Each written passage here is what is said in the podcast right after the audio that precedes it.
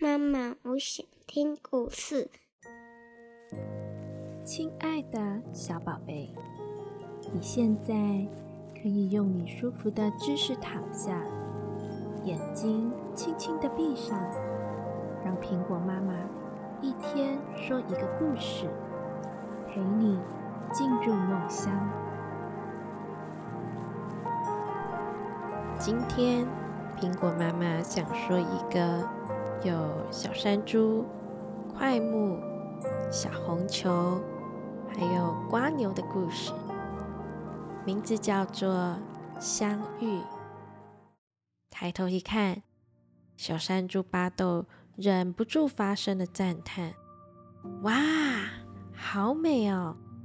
来到这片陌生的快木林后，巴豆一抬头就张大嘴巴，着迷的望着伸向天际的快木，每一个快木的枝干。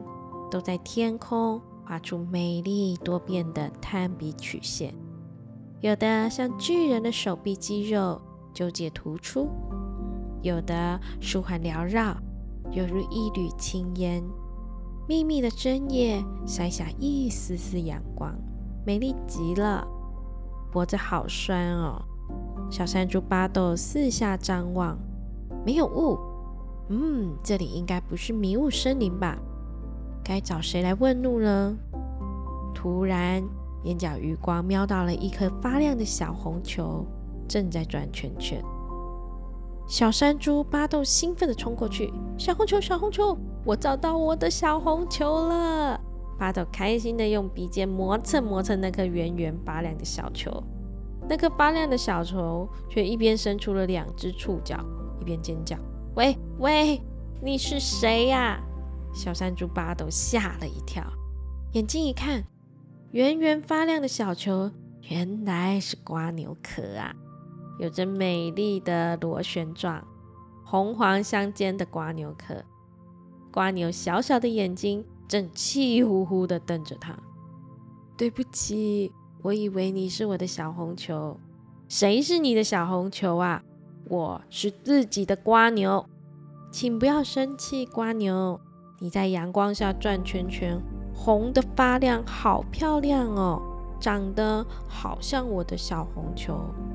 听到小山猪赞美自己很漂亮，瓜牛小不点啊，他的怒气咻的就蒸发了。你的视力很差耶，小红球跟瓜牛壳都分不清楚。对不起，小山猪爸都不太好意思的搔搔鼻头。越明亮的地方啊。山猪的视力就越不好，越黑暗的地方呢，反而看得越清楚。真的吗？瓜牛小不点突然想到了些什么似的。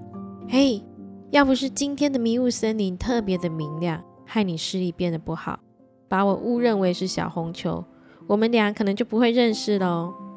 瓜牛小不点最喜欢这种异于平常的遭遇，就像春天的第一天冬眠醒来。看见了小红块一样，今天迷雾森林的浓雾散开了，遇见了小山猪。瓜牛认为，嗯，同样都是好兆头。这里就是迷雾森林啊！小山猪巴豆的眼睛都亮起来了。对呀，只不过你的运气不好，今天的阳光把雾全部都赶跑了。没有关系，这样我才能够遇见你呀！小山猪巴豆笑着说。瓜牛小不点笑得前俯后仰，他很开心，小山猪跟他有相同的感觉。好喽，亲爱的小宝贝，现在是睡觉时间了，闭上你的小眼睛，做个甜甜的美梦吧。明天又将会是美好的一天。妈妈，我爱你，晚安，晚安。我的小宝贝。